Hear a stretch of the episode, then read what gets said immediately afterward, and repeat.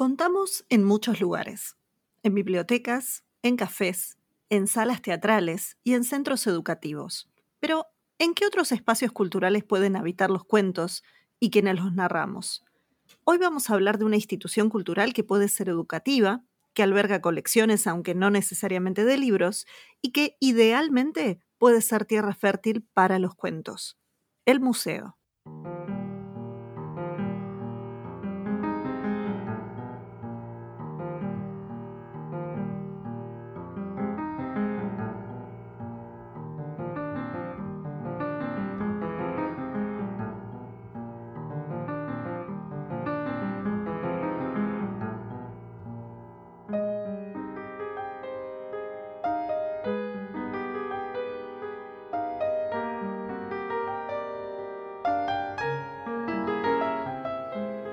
Bienvenidas, bienvenidos, somos Sandra, Pep, Manuel y Anabel y esto es Iberoamérica de Cuento, un podcast quincenal dedicado al mundo de la narración oral, un podcast de la red de podcast emilcar.fm. Hoy, en nuestro capítulo número 72, vamos a conversar de cuentos en museos y hasta museos de cuento. Pero antes, ¿cómo están ustedes? Les extrañé la semana pasada, bueno, la quincena pasada. Hola, Anabel. Hola, Sandra. Hola, Pep. Pues estupendamente. Mm, bueno, pues eh, encantado de estar una vez más aquí y de hablar de este tema que también de alguna manera mm, pues me, me, toca por la parte esta de historiador del arte a la que me dediqué durante algún tiempo. Y, bueno, que está relacionada con los museos. Y también te extrañamos, también te extrañamos. Supongo que ya habrás escuchado el capítulo y se te habrán puesto los dientes muy largos porque fue la entrevista con Virginia y Maz estuvo fantástica.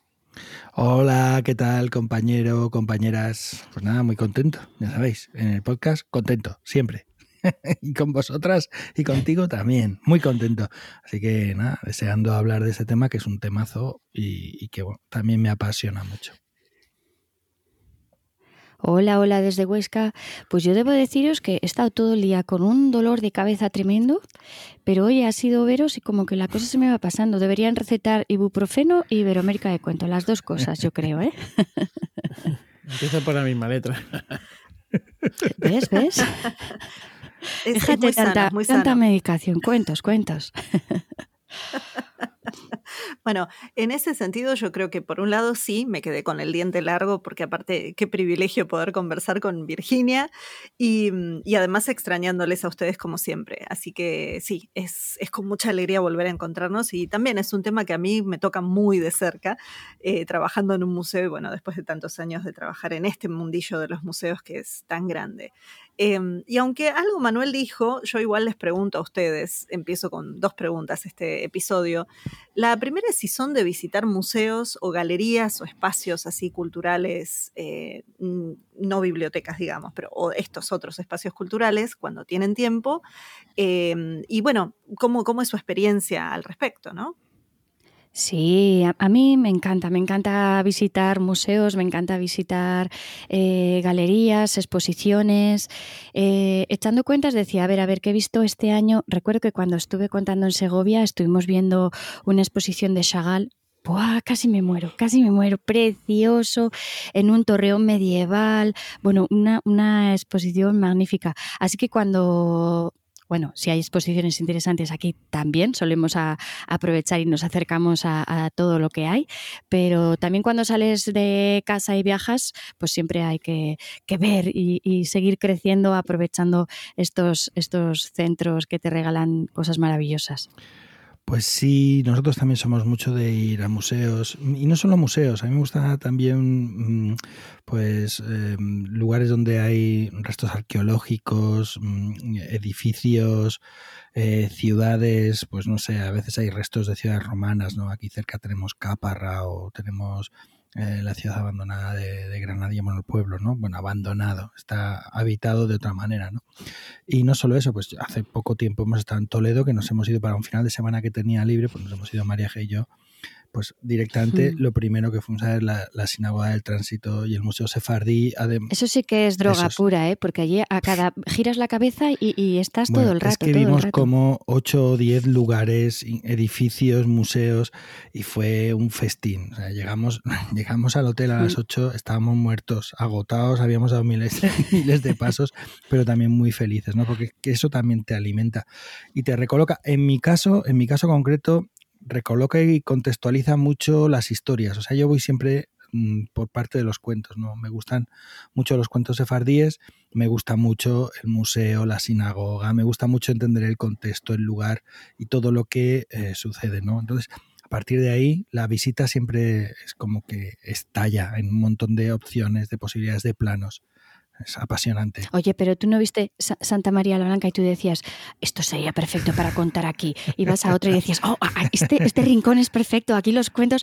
Yo, yo cuando voy a estos sitios, yo digo, jolín, es que me busco escenarios en, en, cualquier bueno, rincón. Es que de hecho pregunto, o sea, yo llego al, veo el sitio y digo, esto, esto, esto, y digo, a ver, mm, me voy a, ¿quién manda aquí? Aquí, aquí, aquí, ¿no les gustaría una sesioncita de cuentos? Saben ustedes, ¿no? Porque aquí se podría hacer tal o cual. Y a mí me interesa mucho mm, el cuento en el contexto. O sea, el contexto, ya hemos hablado muchas veces de la narración como un arte contextual y el contexto cuando es un contexto tan hermoso como, como es un museo, ¿no? Parece que me voy anticipando un poco a los temas que, vamos a tocar. Pues, pues es una pasada, vamos, una belleza. Pues yo soy también mucho de, museos, de galerías de arte, de exposiciones y bueno, pues todo esto por yo hice historia del arte y claro, pues es algo que llevo también de alguna manera eh, en mi ADN, mm, no el genético, pero, pero casi. Y es algo que, bueno, pues que me gusta, me gusta bastante. Además, creo que, que mm, bueno, los museos tienen esa, mm, esa, función, por un lado, de custodia, por otro lado, bueno, me estoy anticipando casi a, la siguiente mm, parte, ¿no? Pero bueno, que, sí, que sí, que soy muy, muy de museos, me encanta, me encanta ver las, las exposiciones. Y luego hay algo que, que me gusta mucho y es el, cuando accedo, pues como decía ahora, por ejemplo, eh, Sandra, ¿no? Que vio una exposición de, de Chagall cuando uno pasa de la pantalla o del libro, yo digo el libro o la diapositiva, que era como me enseñaron a mí el arte en la facultad, cuando uno pasa de la pantalla del libro, claro, a encontrarse con la obra de arte eh, en vivo y en, y en directo, ¿no?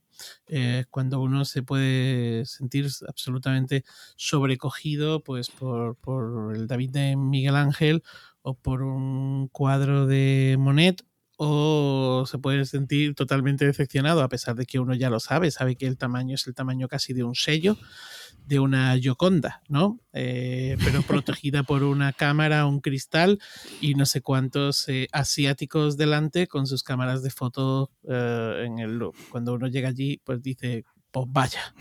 De hecho, tuve que ir una segunda vez al loop para eh, disfrutar, por ejemplo, de la Yoconda. Vamos, para intentar ver la Yoconda a esos metros de distancia, ¿no? Bueno, a mí me pasó eso en el Museo Británico la primera vez que fui. Tuve la suerte de ir dos veces, que desde acá de Sudamérica es un montón. Y, mm, y la primera y la segunda vez encontrarme frente a la piedra Rosetta que de lo cual había, claro, había leído oh. muchísimo, pensar en esto también de que permitió entender los jeroglíficos, todo lo que implica el tamaño de la piedra, y, mm, e incluso eh, en dos cosas diferentes. Yo fui eh, con 16 años de diferencia o 12 años de diferencia, la verdad que ahora perdí la cuenta, pero mm, la primera vez estaba también rodeada de asiáticos, eh, exhibida de una manera muy distinta a la segunda vez que fui. Habían cambiado el lugar donde se exhibía, estaba, se podía ver de adelante y de atrás, la parte de atrás de la piedra toda picada, eh, te permitía verla de otra manera, digamos, tenía como otras explicaciones y yo ya trabajaba en museos y ya había terminado mi carrera de arqueología, entonces fue encontrarme con el objeto no solamente con la mirada de, de la fascinación de haberlo estudiado o leído, en un libro, sino incluso desde esa mirada más de, profesional, viste que lo mismo que pasa cuando uno está en un festival o en alguna sesión de cuentos y escuchas a un compañero y decís, ay, mira, qué interesante esta técnica que usó para contar esto. Entonces no solo estás disfrutando el cuento, sino también un poco la, parte de oficio, ¿no? Y, y en ese sentido yo creo que es interesante pensar en este programa y que quienes nos escuchan mm, tal vez sean de asistir a museos y tal vez no, o a espacios culturales o patrimoniales, como el caso de Pep, ¿no? Con esto de hablar de monumentos históricos, de ruinas, iglesias inclusive, ¿no? Que, que más allá de la iglesia como un templo para, para compartir, digamos, una mirada religiosa, también son espacios eh, bellos para admirar a veces su arquitectura, bueno, encontrarse con esto. ¿Y por qué digo esto? Porque en el mundo de los museos muchas veces la gente, em, los visitantes, quienes asisten a museos, se dividen en dos grupos, dos grandes grupos, quienes asisten y quienes no asisten. el no visitante es aquella persona que tal vez piensa o que un museo es aburrido, que se encuentra con distintas miradas del museo o simplemente que no, no siente que son espacios para habitar. Mm, y, a veces el no visitante o incluso un visitante de museos piensa que los museos no son espacios, por ejemplo, para contar cuentos. Pero así como ustedes dicen, yo también me estoy adelantando a lo que vamos a hablar un poquito más adelante. Y entonces les voy a preguntar, más allá de que algo de eso lo han traído en sus palabras y en sus emociones, ¿qué sería un museo para ustedes o, o qué les representa o a qué lo asocian? No es necesario que sea algo largo, puede ser simplemente una imagen. Para mí un... ¿Qué, me cuentas? Sí, para mí un museo es em, un lugar de acceso a, al patrimonio cultural de los seres humanos, el patrimonio cultural. Un museo, una sala de exposiciones, una galería de arte o una iglesia eh, son lugares donde que atesoran, que custodian, que eh, guardan, que mm, reivindican, que bueno, todo esto, ¿no? Y es un, es un lugar eh, al que podemos acceder todos o casi todos. solo tendría una pega, ¿no? En cuanto a ese acceso, y es que no es tan democrático como el acceso a una a una biblioteca. Y es que en la biblioteca, pues tú lo único que necesitas es tener un carnet. ¿no? Ser, bueno, ni, ni, tan siquiera, es decir, tú puedes entrar a una biblioteca sin tener, un, al menos aquí en España, acceder a la biblioteca, sentarte, coger un libro y leer. En los museos, pues muchos de ellos, aunque sean de titularidad pública, hay que pagar una entrada. Entradas que se reducen si eres mayor de no sé qué, si eres menor de no sé qué, si eres estudiante, etcétera, etcétera, etcétera. Pero al final sí que hay, hay un desembolso económico que por otro lado, pues también es eh, lógico porque, eh, claro, la, guarda y custodia de los ejemplares de eh, no sé qué libro, pues no suponen el mismo desembolso económico que suponen pues eh, las obras de arte que hay en museos, galerías, eh, bienes muebles, etcétera, etcétera. ¿no? y sobre todo es un lugar donde, donde encontrarse con eso, sí. A esto que ha dicho Manuel, el lugar donde preservar el patrimonio y donde acceder también. Para mí el museo tiene que ser un lugar, o creo que para mí es un lugar en el que entender. Eh, no solamente acceder al patrimonio, sino en mm. el que entender la historia y sobre todo esto que ya he citado antes del contexto, de cómo era, de cómo se vivía, de cómo se hacía, de, entender cómo se miraba, cómo se veía, cómo se entendía. ¿eh? en otros tiempos.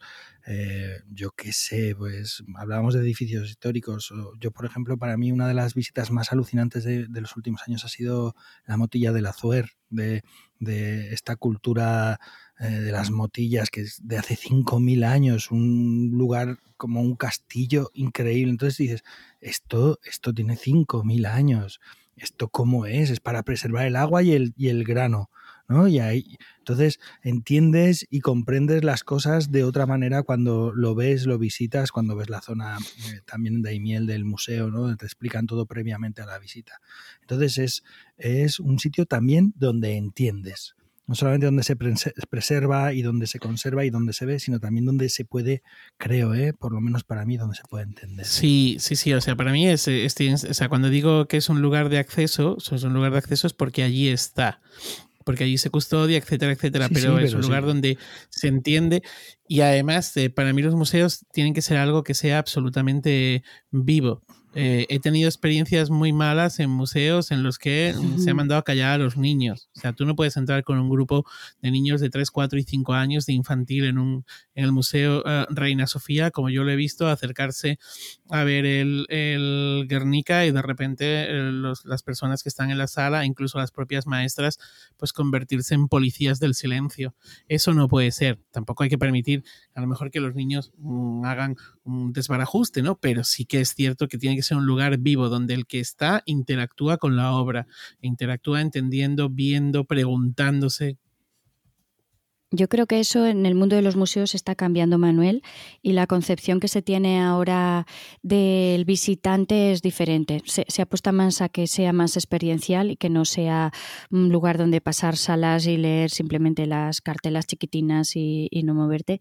Para nosotros, fíjate, como familia, una de nuestras experiencias más, más duras o más feas fue en el Prado, estaba con mis hijos, Bruno era pequeño y debía tener cinco años o así, llevábamos ya un montón de rato y llegamos a Velázquez y, mm, yo me senté, o sea, yo estaba de pie y les empecé a explicar el caballo, las proporciones, no sé qué, y Bruno estaba tan cansado que se sentó en el suelo y estaba súper atento, ¿eh? o sea, no es que estuviera por ahí bailando, ni moviéndose, ni molestando, ni nada, se sentó en el suelo y vino un, un señor guardia y nos echó un broncón, pero una cosa que dije, bueno, pues nada.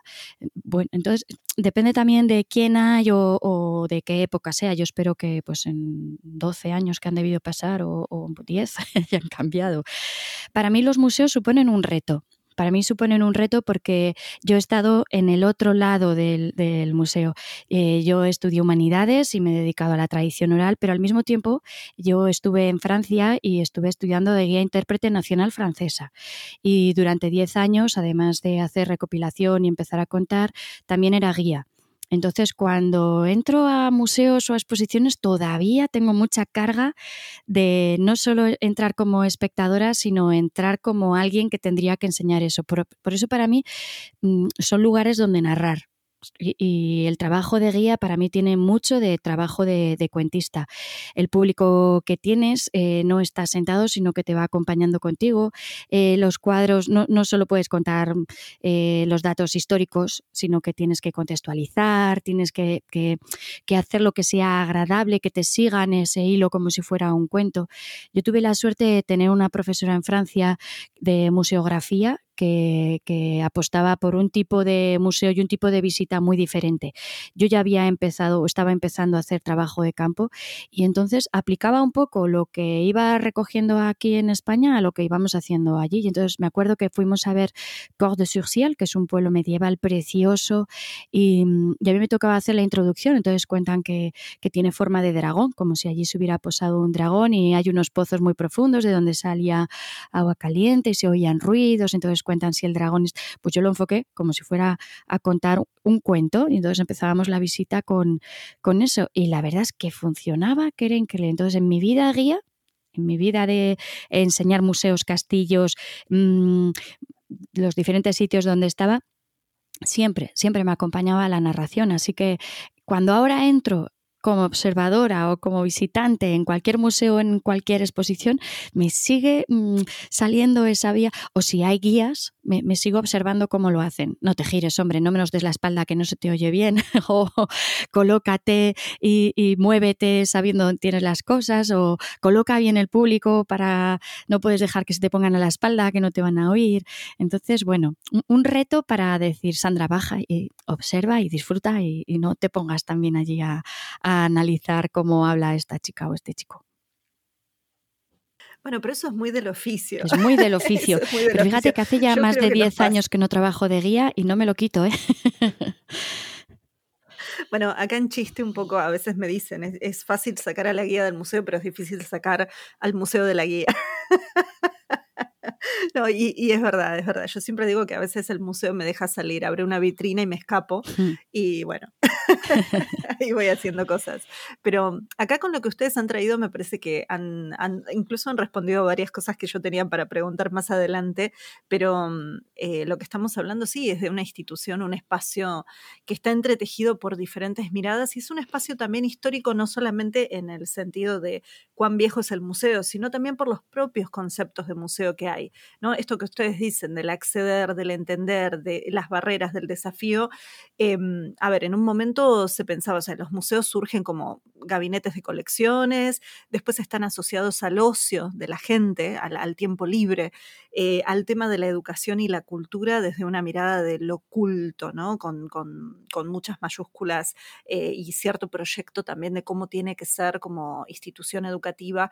Y en algún momento eh, empieza a aparecer este misticismo del templo del saber, y entonces si se puede hablar o no, si uno se puede sentar en el piso, si pueden entrar niños, como dice Manuel, o sea, como esto, ¿no? De, callarse o de reacciones a veces muy violentas eh, y experiencias muy feas dentro del museo o muy aburridas, muy aburridas. Em, y pensar que en un momento empieza a desarrollarse como una nueva concepción de museos. Entonces saltamos de la idea de colección, ¿no? como algo cerrado, edificio, como el edificio y nada más, y visitantes como alguien que viene tal vez a, entre comillas, consumir, por más que eso no se utilizaba hace 50 años, ¿no? pero consumir patrimonio. Em, y en la actualidad se empezó a complejizar esta idea. O sea, de la colección pasamos a pensar en patrimonios en plural, eh, que no solamente son los objetos que el museo tiene, sino también mm, otros, otros aspectos que aparecen ahí. El territorio ya no es más un edificio, es también el entorno, el barrio donde está construido, los vecinos. Y en ese sentido los visitantes ya no son visitantes, son comunidad. Incluso hay museos que em, buscan que justamente sea un museo dialogado. Este año, eh, este año 2023, digo, el Comité Internacional de Museos votó una nueva definición de museos muy idealizada, pero donde dice que es una institución sin ánimo de lucro, permanente, al servicio de la sociedad, que investiga, colecciona, conserva, interpreta y exhibe el patrimonio material e inmaterial que están abiertos al público, que son accesibles e inclusivos. Acá yo levanto mucho la ceja. Los museos fomentan la diversidad y la sostenibilidad. Con la participación de las comunidades, los museos operan y comunican ética y profesionalmente, ofreciendo experiencias variadas para la educación, el disfrute, la reflexión, el intercambio de conocimientos. Como les digo, esta definición es ideal y no necesariamente refleja la realidad o experiencia de un visitante en los museos e incluso de la propia comunidad de trabajadores de museos. Cuando ICOM propuso esto, que tardaron un año en que se votara y se modificara la definición, bueno, prácticamente toda la comunidad de gente que trabajamos en museos estábamos como... Eh, bastante intensos respecto a cómo definir esto, ¿no? Y qué cosas estaba incluyendo o no. Pero justamente volvemos a pensar en esto de si son estáticos o si hay múltiples voces. Y como narradora en particular, además de este contexto que Pep mencionaba previamente, esta nueva definición incluye, por fin, el patrimonio inmaterial, que entre otras cosas es el terreno de la oralidad, de la memoria y de los cuentos. Entonces, pensando en eso, ¿no? Y pensando que nosotros somos profesionales de la oralidad y de la, del patrimonio inmaterial, eh, les pregunto cómo han sido sus experiencias no como visitantes, sino como narradores en museo. ¿Les ha tocado narrar o escuchar cuentos en museos? Bueno, ya Pepe incluso nos adelantó que también, o sea, su forma de justamente buscar que los museos sean espacios para contar, ¿no? Pero, pero bueno, ahí, ahí les dejo que ustedes puedan eh, desarrollar. Así que, Sandra, ¿crees que ahí te veo? Así con los ojos brillantes. sí, como, como narradora he contado en, bastantes espacios museísticos. Eh, por ejemplo, he contado en el Museo Diocesano de, Barbastro, en el Museo Etnológico de Sabiñánigo y en el de San Juan de Plan. En estos, además, en espacios muy chulos porque son casas tradicionales del Pirineo los dos, con distintos eh, pues, emplazamientos de lo que era la casa tradicional, pero en, los dos he podido contar en lo que era la cocina con el fuego, con las cadieras, los bancos corridos alrededor del hogar, donde sentábamos eh, bueno, niños y adultos, y, son espacios espectaculares para, poder contar. He contado también, por ejemplo, en la cueva de las Huisas de Villanúa, no en las propias cuevas, pero sí en el centro de interpretación que tienen, el, donde, donde reciben a los visitantes. En la parte subterránea tienen una reproducción de lo que son las cuevas y, y he podido contar cuentos de brujas ahí, ahí dentro, también unas sesiones muy chulas, muy especiales.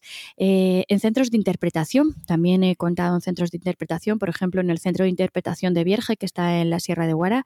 Allí me contrataron para contar una sesión que tuviera que ver con naturaleza o medio ambiente, que luego haces lo que te da la gana, porque el espacio es tan chulo que, cualquier cuento que cuentes, pues eh, encaja allí perfectamente.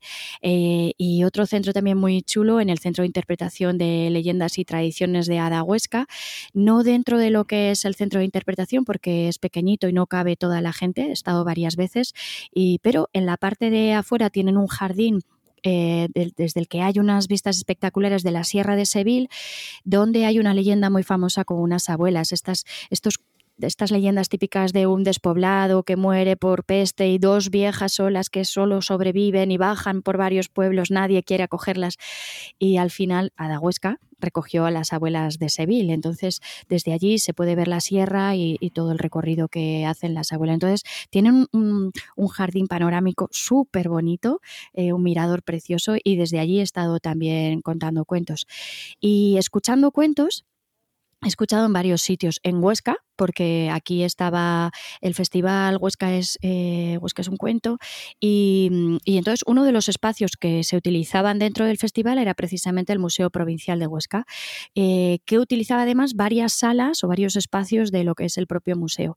Entonces allí se utilizaba el patio, que es un patio precioso de forma octogonal, eh, con un suelo empedrado, una fuente en el centro súper bonito, que fue la antigua universidad, un, un edificio, creo que el patio es del siglo XVI.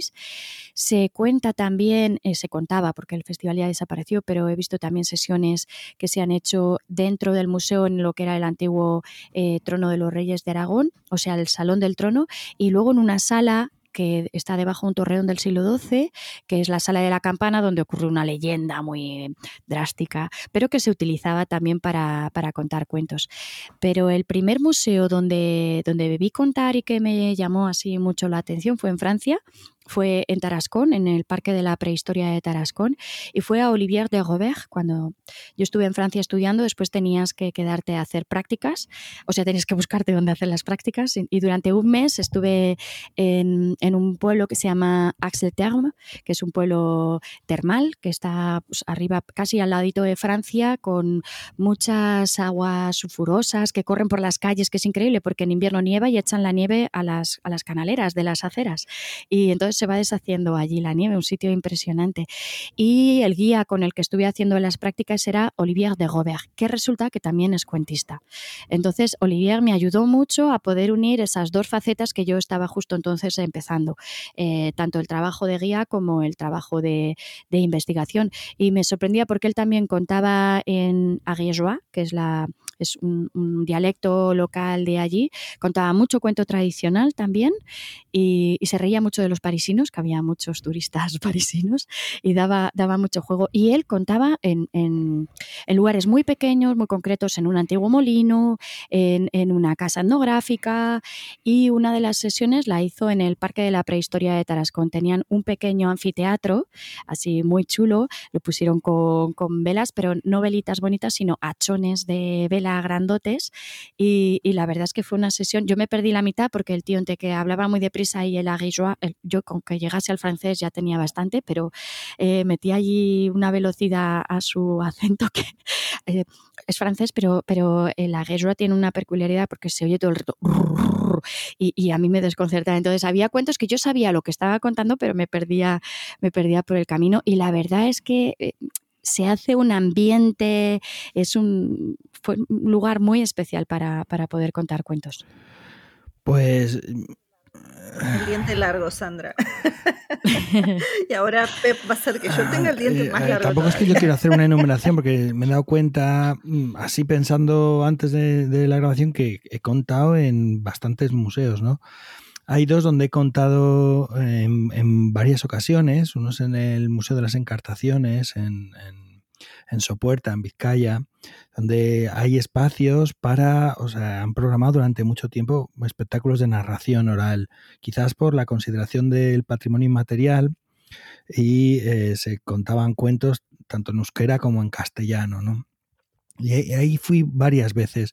Igual al Museo del Juguete de Ibi, eh, este fue también magnífico, he ido muchas veces y nunca tampoco me han pedido que contara cuentos de juguetes. Recuerdo que en alguna ocasión he ido eh, pues en enero de este año ha sido la última vez que fui y que sí, les dije, ah, pues os voy a llevar cuentos de juguetes, cuentos, porque hay cuentos tradicionales en los que hay juguetes y, así os cuento también algún cuento que tenga que ver con el museo, pero siempre me dicen, no, no, eh, cuenta que lo que queremos aquí, o sea, se programa narración. Son museos que también programan narración. Luego, pues pensando en esos museos donde se programa narración, también, por ejemplo, el etnográfico de Zamora, el Museo Etnográfico de Zamora, que yo creo que Manuel y Carmen también han estado allí, ¿Verdad? Porque eh, forma parte del circuito que prepara Charo, ¿verdad? Charo Jaula, sí, sí, sí. He allí. Y también el Museo eh, de las Aguas en Alicante con Raquel, ahí en el Pozo de Garrigos, que también programa regularmente narración y que tiene que ver con una narradora, que es Raquel López, que es la que está detrás de eso y preservando esos espacios. He contado en otros sitios, por ejemplo, en el Museo de Bellas Artes de, de Castellón, eh, que me parece muy adecuado contar en un museo de bellas artes o en un museo eh, de antropología, Museo de Historia y Antropología de Tenerife, en La Laguna, donde también me parece muy adecuado contar cuentos, ¿no? O, yo qué sé, Museo y Parque Arqueológico de la Cueva Pintada en Galdar que es un sitio fascinante porque hay como un poblado aborigen de los canarios antes de la llegada de los de los españoles, ¿no? Y puntualmente a veces cuentas en museos municipales, yo que sé, pues en la, en la LIN, en Pontevedra o en la Casa Museo Benito Pérez Galdós, pero yo creo que hay algunos donde se cuida más y donde se, se, programa más narración, ¿no? Eh, recuerdo, como curiosidad, pues haber contado algún museo del vino en, en Almendralejo, ¿no? Ya que conté en el de las aguas de, Alicante, pues eso está muy bien por compensar una cosa con la otra. Mm, no sé, quizás Hago una pregunta, hago una pregunta culinaria que tal vez sea un poco no muy seria, pero ¿existe algún museo del cochinillo allá? Estoy seguro. Disculpen los vegetarianos y estoy veganos. Estoy seguro de que en Segovia hay algún espacio dedicado al cochinillo, vamos. Tal vez, tal vez, viste, que uno cuente, cuente y deguste o algo. Digo, vos pensás en el Museo del Vino y decís, bueno, tal vez a Pep le convidaron después un poquito de algo. No sé. Hay, no sé, un, poco, un poco frívola. Hay en Aigal una casita que tiene un, un horno con un patio estupendo donde se puede hacer un cochinillo y además contar cuentos. Yo ahí lo dejo. Sí, podríamos hacer un podcast aquí. museo, pero se puede hacer un museo del cochinillo allí perfectamente. Bueno, de las sesiones así en lugares particulares, porque he contado también en Caparra, ¿no? O en Granadilla, estos dos lugares que he citado, yo creo que de lo más emocionante han sido un par de espacios arqueológicos importantes donde yo he contado. Uno de ellos fue en Alcalá, en la Casa de los Grifos, eh, promovido por Manuel también y Carmen, que ellos se encargaron de, preparar todo. Entonces, en una, en, en una villa romana con una casa con una habitación pintada con grifos, eh, en un espacio absolutamente maravilloso, alucinante, eh, cuidadísimo, con 20 asientos para público, porque no cabe más gente en esa sala, contar y elaborar una sesión exprofeso para, para ese día, porque a partir de los grifos que había en las paredes pintados, pues tiras de ese hilo y te van saliendo 50, 60 minutos de narración. ¿no? Y otro sitio donde he contado también muy, muy hermoso es en la Huerta Montero. Huerta Montero, que es un sepulcro prehistórico que hay en Almendralejo, Badajoz. ¿no? Lo que pasa que es distinto de otros compañeros que cuentan, por ejemplo, en dólmenes o en, o en espacios similares, porque mm, ahí solamente como que se nos prestaba el sitio para contar. No, no, eh, era distinto a lo de los grifos. Tú llegas allí y a partir de ese contexto, de ese hilo, tiras y obviamente sale un, espectáculo de narración único, no porque sea extraordinario, sino porque nunca más se va a volver a hacer y por lo menos yo no lo he vuelto a hacer nunca más ni creo que lo, que lo vuelva a hacer así como espacios. Me doy cuenta que no, no he visto a muchos compañeros contar en museos. Mm, no, la verdad es que no veo a muchos compañeros contar generalmente porque cuentan a la misma hora que yo o en sitios que están muy lejos de donde yo estoy, que es lo que nos pasa, yo creo, a todos. Sí.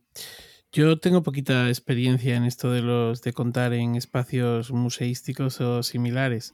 Eh, he contado en el Museo de la Rayolería en Paiporta, lo que pasa es que, mm, bueno, pues en este museo contábamos en un espacio que, pues que había unos ninots en una parte de, porque el Museo de la Rayolería es un, es un museo en el que se reivindica el trabajo de los rayoleros. No sé si esto está bien dicho, los catalanes y valencianos ya me van a perdonar. Y es aquellos que hacían las... Eh, en rajuelas, creo que se dice en castellano, que son las, estos em, eh, ladrillos, ¿vale? Un tipo de, ladrillos. No sé, Pep, ¿ibas a decir algo? No, no, no, no. Al respecto, no. Ah, vale, vale.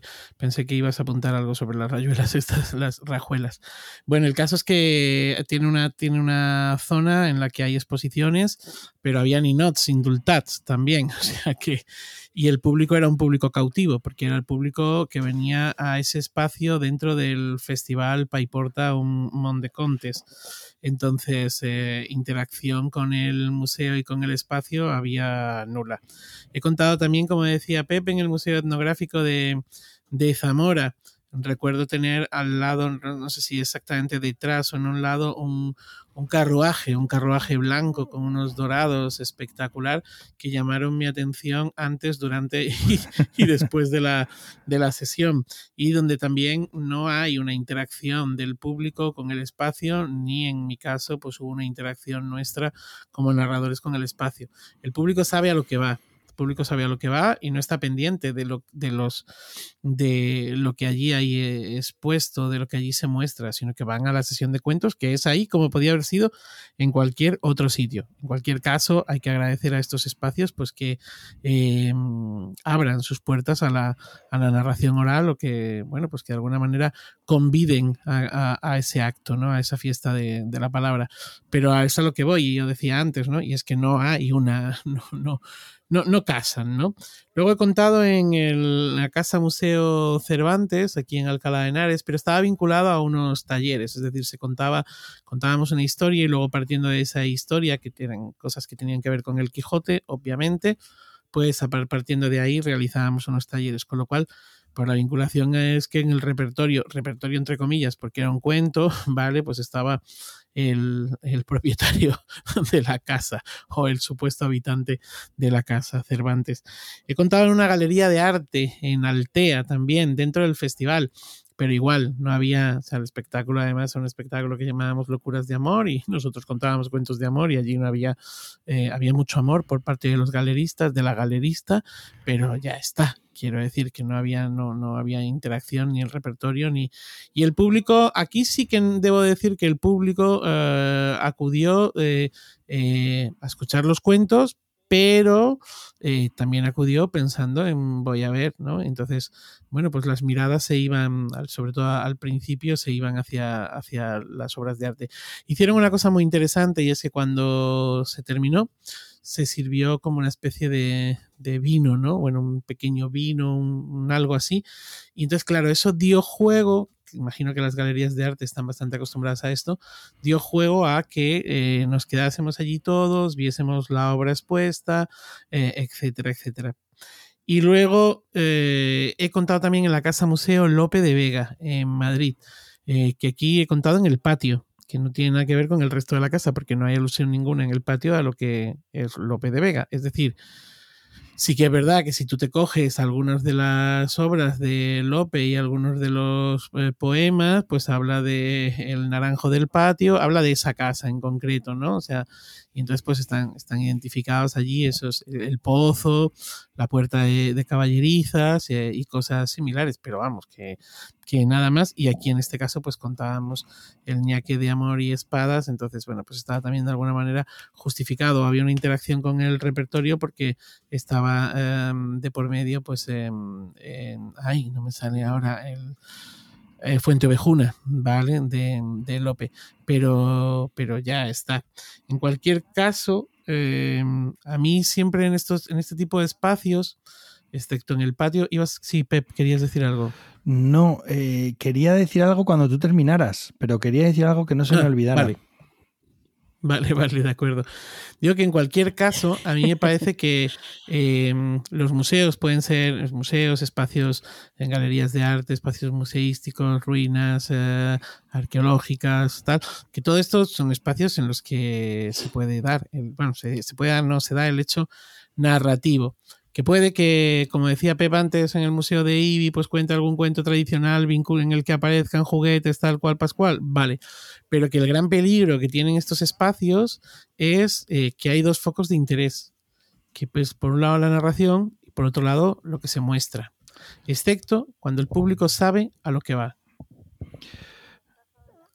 Te me estás adelantando, Manuel. Igual Pep ahí.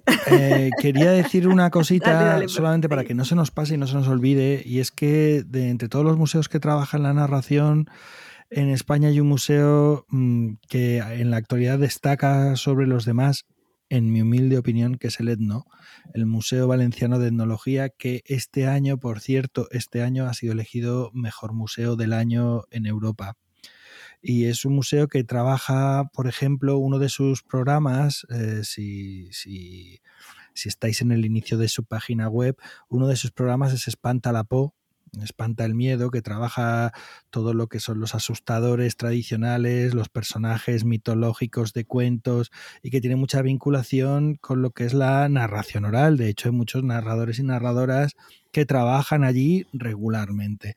Entonces, mm, a ver, si nos está escuchando alguien de museos, museo, mejor museo de Europa en 2023, trabaja la narración, en fin, por dejarlo caer ahí. De todos pues modos, creo, que son lugares que se van que se van conquistando, que se van abriendo, que cada vez se van quitando más ese polvo de visitas tradicionales y que, que poco a poco vamos entrando también los narradores. Bueno, eso es algo eh, que me parece que es muy necesario y bueno, lo dice alguien que justamente trabaja en un museo desde hace muchos años y que mm, organizo, coordino, para decirlo de alguna manera, el programa de narración oral dentro del museo, el etnográfico acá en Buenos Aires cuando yo entré a trabajar ahí no había, había visitas guiadas sobre, obviamente había un montón de actividades, pero no, no teníamos un eje que tuviera que ver con la narración oral y en realidad un poco fue de yo trabajando ahí de colada eh, decolada en el sentido de no, no lavar la ropa como pasa en España. Acá decolada sería como alguien que se pone en, la cola, que estás haciendo la fila y te, te, te, cuelas. como que nadie se dio cuenta. Eso, eh, claro, de ese, estilo de colada. Y, y, dije, bueno, ¿y si cuento un cuento dentro de esta visita? Y mi jefa dijo, sí, y bueno, ¿y si hago tal cosa? Y así se empezó a abrir el espacio de cuentos y hace 18 años que cuento ahí adentro. y no solamente yo, sino también justamente algo que ustedes dicen que es importante, me parece que es el tema de si el museo programa o no narradores. En el etnográfico, excepto en la cuarentena y el tiempo que estuvo cerrado al público, que estuvo en estos últimos tres años, recién este año volvimos a abrir regularmente, em, siempre, o sea, hace por lo menos 14 años que vienen otros narradores que no soy yo a contar al museo, de marzo a diciembre.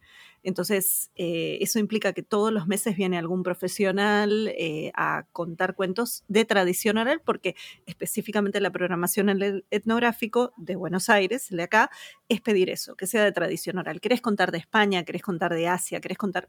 No importa, pero que sea tradición oral. Y, mm, digamos, sí. Em, tenemos la dificultad de que no estamos pagándole calle a los narradores y ese fue el pacto desde el principio cuando me dejaron empezar a invitarles.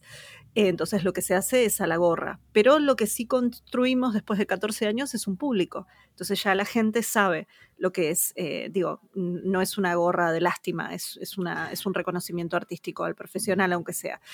Eh, digo, más allá de que, bueno, hay un montón de cosas que son mejorables, pero pero esto que ustedes traen me parece que es algo importante. ¿Qué pasa con estas instituciones eh, y si, por un lado, programan, eh, abren el espacio a la narración y si es parte de sus actividades normales o se alían con un festival y entonces dan el espacio para la narración también ahí?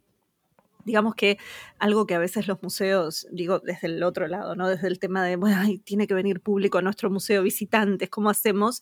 También están buscando eso. Entonces, el cruce entre las actividades que puede ofrecer un museo a su público regular, a sus visitantes regulares, y traer un nuevo tipo de público, que es quienes vienen a disfrutar de narradores orales contando, sea para familias o sea para adultos, bueno, eso es algo también importante. Digo, como dice Pep, si alguien de museos está escuchando esto, piensen que es una alianza poderosa. Y si no, si alguien de gestión artística está escuchando esto también, es, un espacio fértil para, para poder generar la escucha de los cuentos. Querían decir algo, me parece. Ahí estaba. Bueno, yo es que el tema de la gorra lo llevo, lo llevo reguleras, el tema de la gorra. Quiere decir que para, para el trabajo es bueno cobrar un, sueldo, un, o un caché digno. O sea, se puede buscar las maneras de hacerlo. ¿no? Entiendo que a lo mejor en los inicios, en el museo, la circunstancia, no sé cómo está la cosa en Argentina, ¿vale? Pero si alguien nos está escuchando de museos, mm, eh, no. No es el, no es la opción. modelo. Yo lo cierto es que todo lo que he contado en museos eh, he, cobrado, he cobrado. Son sesiones que se pagan. Y luego, mientras hablabais, me he acordado, por ejemplo, de abrir nuevos espacios. Por ejemplo, en el de en el Museo de Sabiñánigo hacían las viladas, que son en Navidad, que es cuando estuve contando en ese hogar, y yo pedí contar en esa cocina y a partir de ahí ya se quedó y todos los años van narradores a contar en esa cocina para niños, una sesión infantil para niños. O, por ejemplo, estuve también en el monasterio de San Beturián, que es un monasterio del siglo XI, los más importantes que tenemos aquí en, en Huesca, está en Sobrearbe, y era la primera vez que contaba una cuentista en ese monasterio que fue cuna del Reino de Aragón, súper importante. Además está enclavado en un pueblo que se llama eh, el Puello de Araguas y yo me llamo Araguas Puello. Y vino la alcaldesa y yo le dije, soy una candidata perfecta para ser una madrina de cualquiera de vuestras casas. Tienen unas casas preciosas de piedra. Oye, no me han llamado todavía, pero estuve contando allí en el... Y luego, por ejemplo, estuve hace dos años contando en la casa, en la casa natal de Ramón y Cajal en Ayerbe. Y, y como la casa es muy estrechita, porque realmente era una casa muy pequeña donde tienen toda la colección, eh, lo que se hizo fue arreglar el, jardín de atrás de la casa. Y yo conté allí y este año se ha vuelto a, a programar allí narración este verano. Entonces, bueno, vamos haciendo, pero no a la gorra, no a la gorra, mm, sesiones pagadas. Eso me parece fundamental. Eh, y es una cosa que pasa en general, no solamente en museos, sino en todos los ámbitos, donde narradores van abriendo espacios y eso algún día tendríamos que mm. hacer un programa de eso, porque si os fijáis en el... Centros de interpretación también, porque por ejemplo en el que os he dicho, el Centro de Interpretación de Vierge, eh, tiene este año, hace poquitos días, acaba de, estar Lu de Lourdes contando también, y, y la red de centros de interpretación de naturaleza de Aragón Sé que programan medio ambiente, sí que tienen temática, pero, pero a lo mejor te programan una al año en cada centro, pero bueno, vas, van haciendo. Que decía que a lo mejor tenemos que pensar en eso, porque por ejemplo El, Museo de las Aguas o el Museo de, Etnología, de, Etnografía de, Zamora o el Museo, eh, o sea, son varios museos, varios espacios donde están contando y detrás hay un narrador o más concretamente una narradora que se preocupa de gestionar todo eso, de conseguir un caché digno, de que el espacio sea digno, de que haya publicidad suficiente, de que las funciones se llenen, ¿no? Pues igual en el Museo de Bellas Artes en, en si no recuerdo mal, pues había otra, otra narradora, otra compañera nuestra, ¿no? Entonces, mm, estaba Tania. Entonces, eh, todo eso es fundamental, narradores y narradoras abriendo espacios para la narración, porque eh, de alguna forma esta también es otra manera de militancia. Bueno, y no solamente narradores y narradoras, también trabajadores de museos, porque vamos a, digamos, eh, no sé si les pasa eso acá, acá en Buenos Aires al menos sí, eh, equipos educativos de otros museos empiezan a ver que la experiencia, no digo el tema de traer narradores, el tema de, por ejemplo, que alguien del equipo educativo sea narradora, como es mi caso, em, lo que empezó a generar es que equipos educativos de otros museos nos contactaran o al museo o a mí directamente para ver cómo era la experiencia. Y entonces qué herramientas tenía, cómo se, forma, cómo se forma un narrador o narradora, si es que ellos mismos les interesaba o si querían convocar a alguien más. Entonces también ahí, eh, digamos, empieza a ver como algo interesante para pensar, sobre todo en ciertos museos donde tal vez esto no estaba tan, digo, estos lenguajes nuevos de apertura o pensar en el poder que tiene la narración de historias eh, y sus efectos, bueno, empiezan también a generar como una, un movimiento, una no digo una revolución, ojalá, pero aunque sea así una influencia. Dentro de las preguntas que yo les había hecho en relación a esta experiencia de contar en museos, muchas de las preguntas ustedes ya las respondieron, porque tenían que ver justamente con esto de si contaban dentro del espacio o fuera del espacio patrimonial, y como decía Manuel, tal vez estás contando y tenés una carroza, un carruaje maravilloso ahí que atrae la mirada del público o que atrae tu propia mirada, ¿no? Y entonces ahí es, una, es un foco de distracción o de competencia con quien cuenta, o estos objetos patrimoniales también lo que pueden llegar a estar haciendo es alimentando esta... Mm, eh, digamos, el, repertorio que estás contando. Entonces, esto, los grifos le, le traen a Pep esta idea. Ahora, también en relación a estas preguntas que les había hecho, digamos, y que ustedes ya fueron respondiendo, em, y Sandra había hablado, ¿no? De esto de contar como parte de una visita guiada o expositiva. No sé si de todo esto que estuvimos conversando hay algo que quedó afuera. Les pregunto primero a ustedes, ¿no? Yo les había preguntado respecto al repertorio, respecto al espacio donde se cuenta y también respecto a esto de, bueno, a veces que sea parte de una charla educativa eh, o informativa. ¿Sienten que ¿Quieren sumarle algo más a todo esto que estuvieron contando hasta ahora o compartiendo? Yo, yo creo eh, que normalmente no se vincula mucho el, el repertorio al, al, lugar, aunque a veces sí lo hacemos. O sea, para mí el caso de lo de los grifos es excepcional.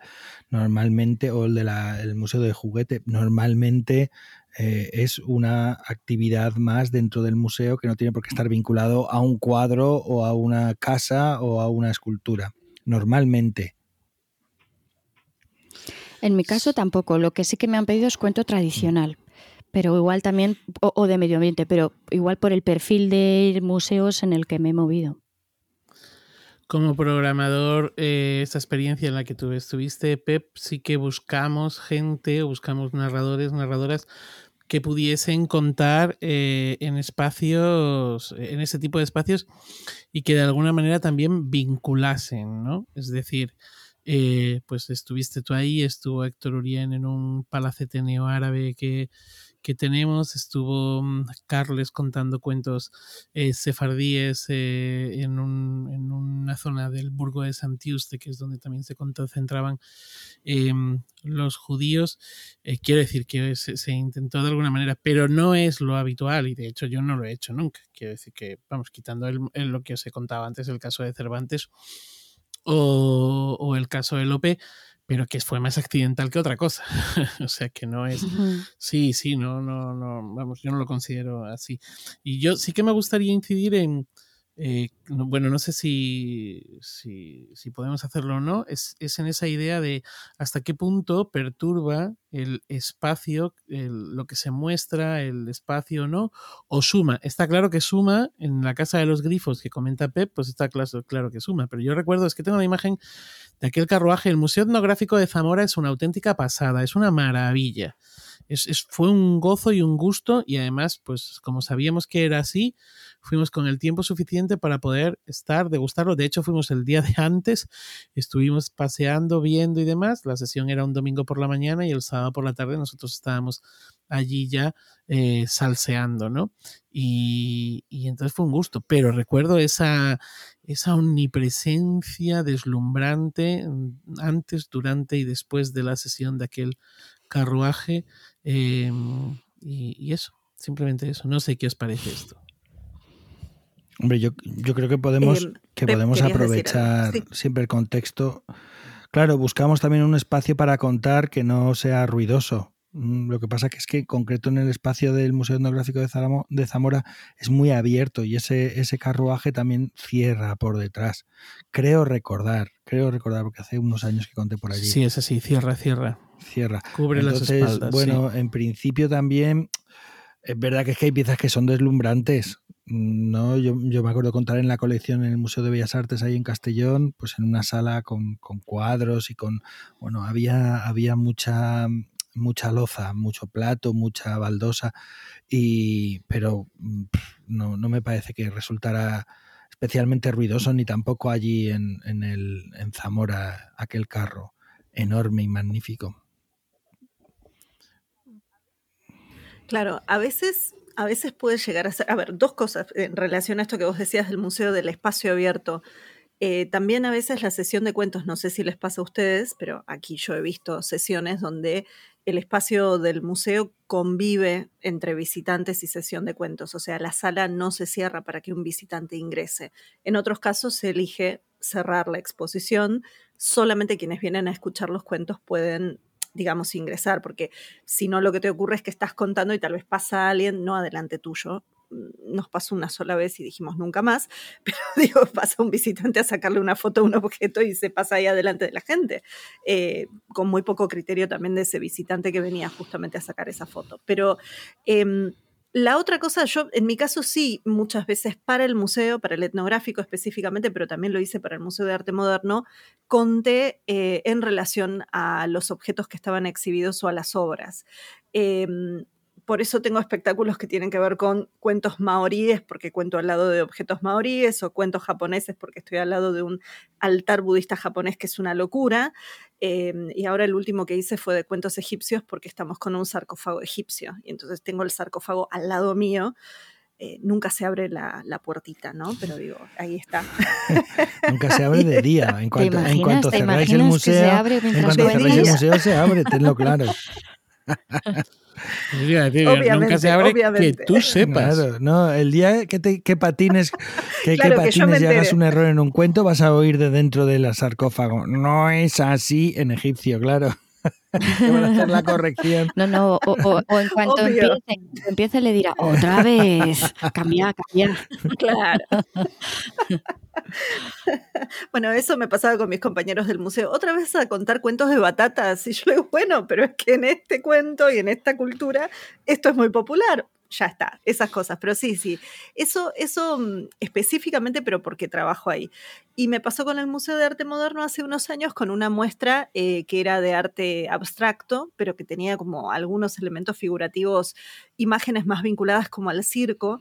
Y mm, me habían pedido hacer una actividad de narración para familias y lo que hicimos fue cuento improvisado. O sea, trabajamos el contexto de la pintora, de su infancia, de esas carpas de circo que ella dibujaba al principio y que pintaba al principio, y después a partir de eso eh, los niños y las familias que participaban iban como interpretando ellos las obras que veían iban sumándole al argumento del cuento y después yo sí cerraba el cuento con una, elegía específicamente una obra y eso me daba como una idea de cierre en función de lo que cada uno de ellos había aportado eh, para armar el, cuento, ¿no? Entonces era un cuento colectivo y también vinculado a un taller, así como te pasa a vos, Manuel.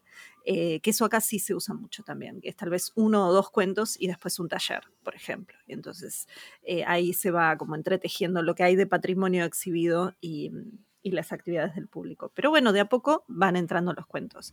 Em, justamente en ese sentido, ustedes han mencionado ¿no? otras experiencias de narración oral eh, en museos o espacios culturales. No sé si algo quedó afuera, yo creo que aquí han mencionado varias cosas eh, pero sé que vos Pep querías mencionar no, algo, yo por, no yo por terminar eh, no yo por terminar una experiencia una cosa rarísima que me invitaron una vez a contar em, en la casa encendida en Madrid y entonces eh, proyectaban un cuadro estaba estabas en un escenario el público estaba sentado en, pues abajo y tú arriba en el escenario entonces tú salías y de pronto proyectaban un cuadro y tenías que improvisar una historia sobre ese cuadro. Y solamente quiero deciros el título del cuadro mm, y animaros a que lo busquéis en internet porque eh, fue un fue una locura. El cuadro se titula Campesino catalán con guitarra eh, de Joan Miró. Eh, bueno, si sabes el título, por lo menos entiendes algo, ¿no? Pero si, y no sabes el título. En fin, no sé si fue ese, luego lo pensé, digo, a lo mejor no era el de campesino con guitarra, sino campesino con barretina, no lo sé, no recuerdo porque debe haber como varios parecidos. Y recuerdo eso sí que salía airoso y que pensé, bueno, como, como experiencia para contar algún día en un podcast antes todavía no existían los podcasts en aquel entonces, bueno, pero vamos, que no he vuelto nunca a encontrarme en un trance de este tipo, pero que fue una experiencia muy sabrosa, muy divertida y también un poco de apuro, ¿eh? todo hay que decirlo. hombre, yo creo estoy, que estoy viendo el cuadro porque me has ¿eh? dejado me, has dejado ahí intrigada, me he ido a verlo y, sí, sí. Tú ves esto y desde luego el campesino no sé dónde está, pero tuvo que ser interesante. ¿eh? invéntate un cuento. Ves eso ahí en la, en la pantalla y ahí proyectado y toda la gente en silencio mirándote. Y ahora venga, adelante. ¿Por dónde sale?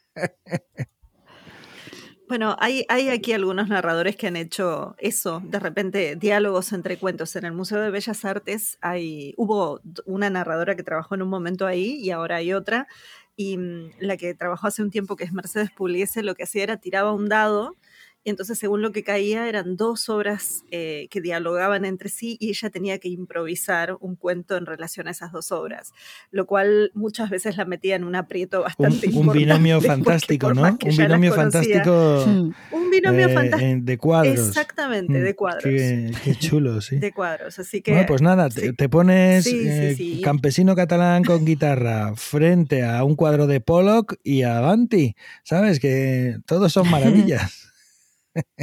Pero claro, hay cuadros que son mucho más narrativos, hasta el, no sé hasta qué siglo, el 19, el 17, una, 18, ¿no? Por ahí hay cuadros mucho más narrativos donde pues, puedes sacar una buena historia, pero a partir del 19, 20, ya la cosa empieza a volverse una locura. Bueno, no sé, yo decía, Sí, no yo, sé, yo no soy... mira, yo con las franjas de color... Bueno, ah, tú-. No, no, eres- yo, yo claro, no tú soy sabes- precisamente Ah, un admirador de Miró. Quiero decir que Miró, pues reconozco que está ahí, pero a mí no me, vamos, no me chifla Miró, vale. Sin embargo, creo que Miró, por el simple hecho de las formas que tiene y de los colores, puede dar juego para, para, o sea, para muchas cosas. De hecho, yo creo que la abstracción se presta más porque no es figurativo. Es decir, si te ponen la fragua de Vulcano, pues o cuentas la historia de Vulcano o, y si no te la sabes, pues ya ahí tienes que, ¿no? Quiere decir que, que lo que cuentes eh, está más vinculado a la figuración. Sí, sí. Porque hay, porque, se, porque mientras que en la abstracción, a ver, que no digo que sea fácil, ¿eh, Pep? Que yo no estoy diciendo que sea No, fácil. no, si yo te digo que- que, se, hacerse se hizo y no, no se hizo mal, pero, pero vamos Pero a ver. que a lo que voy es que creo que, que las vanguardias o el final del impresionismo, las vanguardias y todo lo que sería, eh, pues eso, ¿no? La abstracción, pues que se prestan más o, son, o creo que es, pueden salir más fáciles, porque pues que simplemente ese cuadro, por ejemplo, el que estás hablando, es una masa de azul muy grande. Pues eso ya te da para contar Claro. una historia con el agua, yo qué sé, ¿sabes? Que El agua no tiene color. o, o cielo. o- Bueno, a ver. Entiéndeme. Si se refleja un cielo azul, sí. Ese es el título, Pep, ese es el título del cuento. el agua no tiene color. No, no, si yo te de ahí entiendo, si arrancas yo te entiendo y lo disfruté, pero que luego lo pienso, digo a veces, "Por- pero qué necesidad.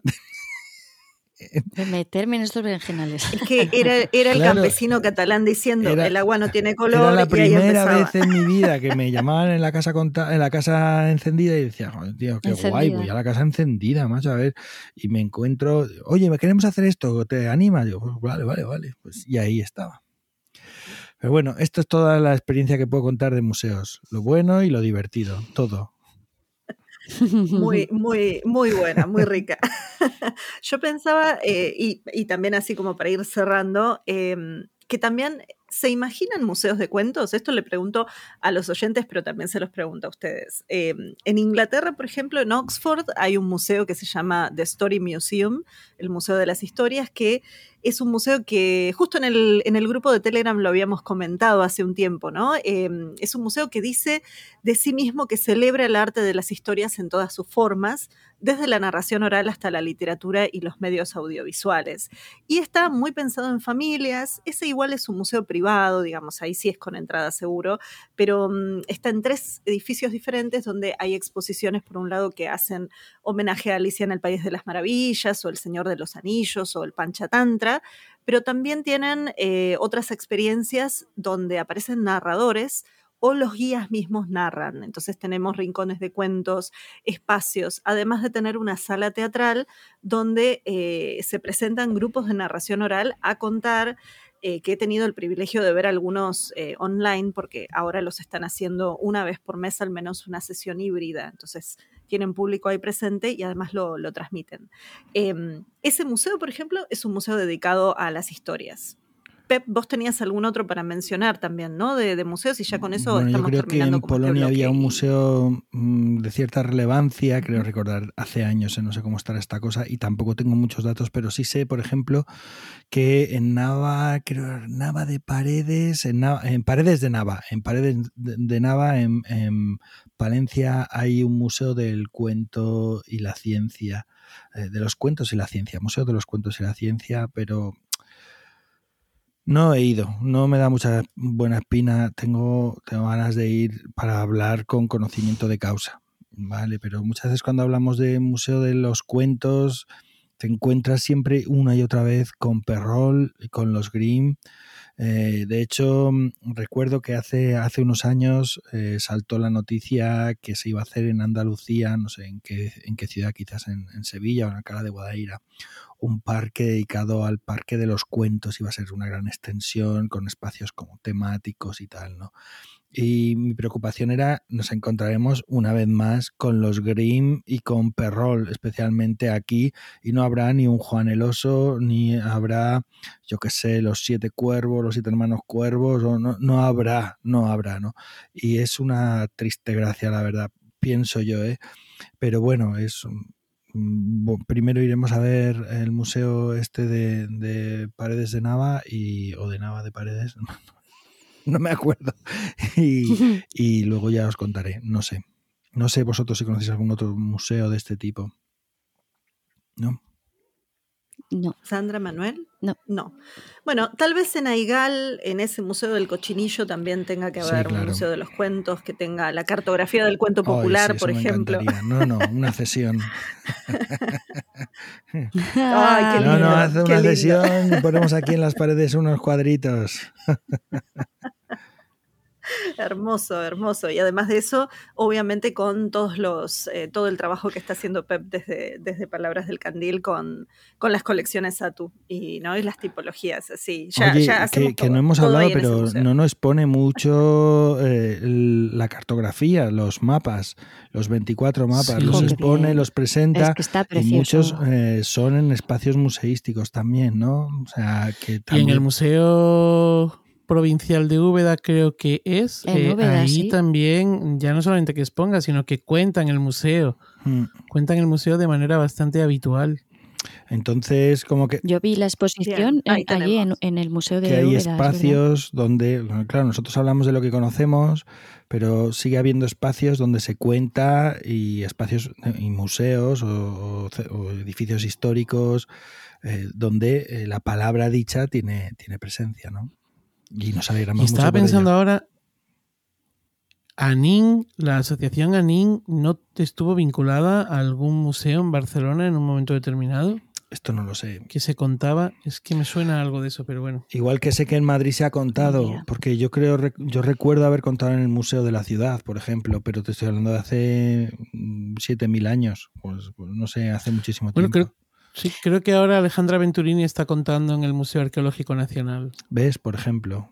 De todos modos, es que hay espacios o, lugares que se prestan más a poder, a poder tener esas sesiones de narración o que las propias visitas guiadas eh, introduzcan esas leyendas o esos cuentos que están vinculados a, ese territorio. Porque, por ejemplo, la visita guiada a Huesca es que es una leyenda continua y, visitas cuatro espacios, cuatro edificios diferentes eh, de distintas épocas, un monasterio del siglo XII, una catedral del siglo XIV, el ayuntamiento del siglo XVI o el Museo Provincial y, todo está vinculado con una leyenda, que es la leyenda de la campana de Huesca.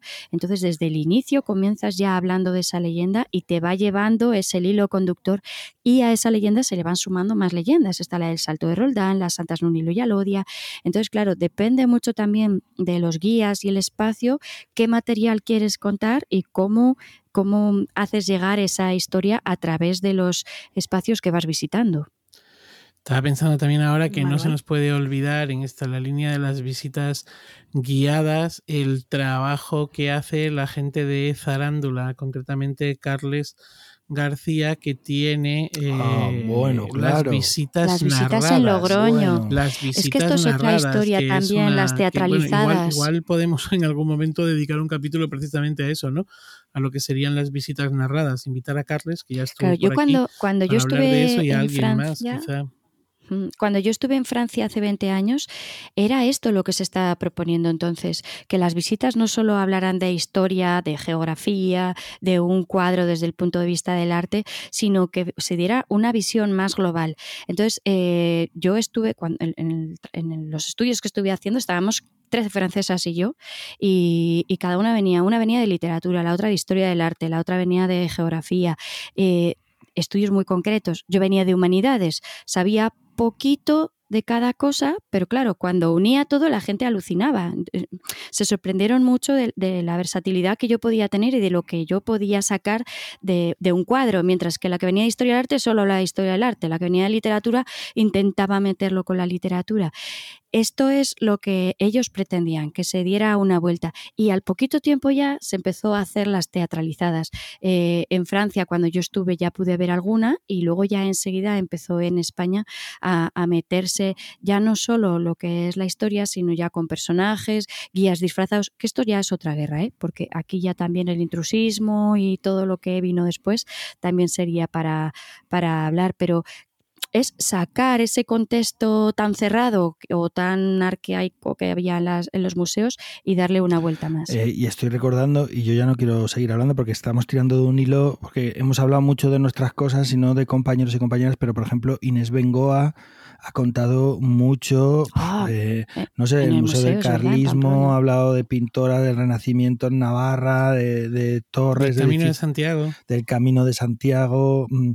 Entonces, eh, igual que Carles, también tenía un espectáculo dedicado al Camino de Santiago, ¿no? Entonces, eh, como que hay muchos compañeros y compañeras que trabajan en ese ámbito mm, en el que el contexto o la idea de museo de explicar eh, y de comprender el entorno, eh, la historia, el pasado y estar junto a las obras o junto a los edificios mm, suma a la hora de contar. ¿no? Recuerdo de hecho que eh, un, verano Inés estuvo contando mm, en, en, el Camino de Santiago que pasa por Navarra, en todas las puertas de las ermitas y en lugares muy significativos. ¿no? Entonces, mm, es muy interesante las, posibilidades que hay y la vinculación que hay con la narración. Eh, según van pasando los minutos, se van abriendo como más puertas y este podcast podría durar horas, por lo que estoy viendo, ¿no? Yo creo que, Anabel, deberías intentar cerrar esto en algún momento. Sí, sí, yo ya Sí, sí, sí, ahora en realidad, pero la verdad que estaba muy interesante escucharlos. Yo lo único que iba a sumar era que en otras partes del mundo, del mundo de habla inglesa y de otras lenguas, tenemos eso también. O sea, las visitas guiadas, por ejemplo, en Australia, Joe Henwood, o en Singapur, el Museo Nacional de Arte de Singapur tiene eh, equipos de narradores que están trabajando para ellos haciendo visitas o narraciones. O sea, y no es el único lugar, digo, en Inglaterra también, o sea, el, mundo de los museos es un lugar fértil para la narración oral, para la palabra hablada, como decían previamente, además de que son espacios que cuentan, idealmente deberían estar contando. Pero bueno, ya para cerrar, vamos a ir simplemente diciendo que eh, así como es lugar de la palabra fértil, todavía en algunos lugares nos encontramos con guardias que retan o personas que piensan que son espacios aburridos. Lo principal es que nosotros demos vuelta eso eh, y que empecemos a convertirlos en lugares donde la palabra está viva y los objetos también, incluso cuando uno no se entera. Pero bueno, ya nos vamos despidiendo, entonces eh, les voy pasando la palabra. Bueno, pues un placer haber compartido este ratito eh, de, narración o de cuentos y museos y, mm, yo creo que tendremos que darle eh, una vuelta en la mesa de redacción de este podcast. Tendremos que darle una vuelta a, a esto, estos últimos hilos de los que hemos tirado, porque igual también hay algo de lo que podemos hablar. Hombre. Nada más, un beso grande y cuidaros mucho y nos vemos en los cuentos. Hombre, yo creo que un capítulo dedicado al Camino de Santiago bien merecería, bien mm. merecería un programa, ¿no? Pero bueno, esto ya lo dejamos para la mesa, esa que va a coordinar Manuel. Un placer, queridas, querido, un placer y gracias a todos los que están al otro lado también. Jope, es que has dicho esto, el, el cuando hice las prácticas de guía ya en España, eh, hacíamos un trocito del Camino de Santiago y pasábamos por Canfrán, ya había una leyenda en Canfrán Pueblo, no en estación, sino en Canfrán Pueblo. Pasábamos por el Puente de los Peregrinos y allí yo contaba el Puente del Diablo, que fue de los primeros cuentos que empecé a contar con público, que fue así como diciendo, esto es un experimento, estoy de prácticas. Y, fue la primera vez que tuve eh, pues 20, 30, 50 personas delante y además era un sitio que repetíamos todas las semanas, o sea que dio tiempo para, poder ir haciendo crecer el, cuento. Aunque, oye, me apunto a lo del Camino de Santiago, me ha encantado. Pues me encanta. Eh, y cuando lo hagan, tengo que ir a hacer el Camino de Santiago para poder saber todo lo que está Venir, Veniros por Huesca, yo os la enseño. Bueno, a Pep se la he enseñado y hemos estado viendo el museo y, de todo, pero cuando subáis por aquí, veniros. ¿Ven, ¿Ven lo que provocan los museos o la charla relacionada con eso? Seguimos planificando el viaje. Y con esto, con esto les recordamos que esto es Iberoamérica de Cuento, un podcast quincenal dedicado al mundo de la narración oral en Iberoamérica, realizado por Manuel Castaño desde Alcalá de Henares, Pep Bruno desde Aigal, futuro director del museo, por Sandra Araguas desde Huesca y por Anabel Castaño desde Buenos Aires, que ha tenido el privilegio de coordinar este septuagésimo segundo capítulo del podcast.